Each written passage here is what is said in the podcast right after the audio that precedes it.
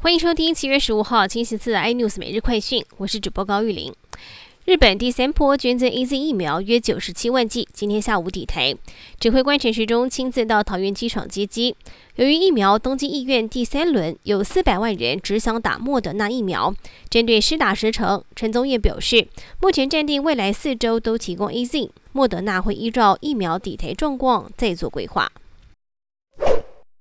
台大医院正在进行 A Z 混打莫德纳疫苗的临床试验计划，目前正在招募受试者，人数约两百人，预估两到三个月后会有初步的结果。加上有外媒报道，先接种 A Z，一个月后再打 B N T，或者是先施打 B N T 再打 A Z，两种混打保护力都比两剂 A Z 还要来得好。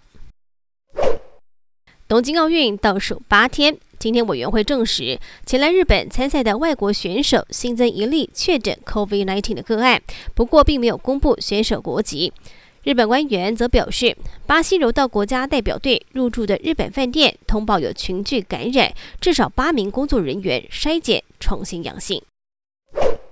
台股今天在红海、大力光、玉金光等瓶盖股领涨之下，长荣、阳明、万海、中钢、中红等钢铁人与航海王也都纷纷回神，指数开高走高，加上电子股持续发动攻势，尾盘大单拉抬台积电，中长指数站稳万八，成交量在四千五百四十九亿元。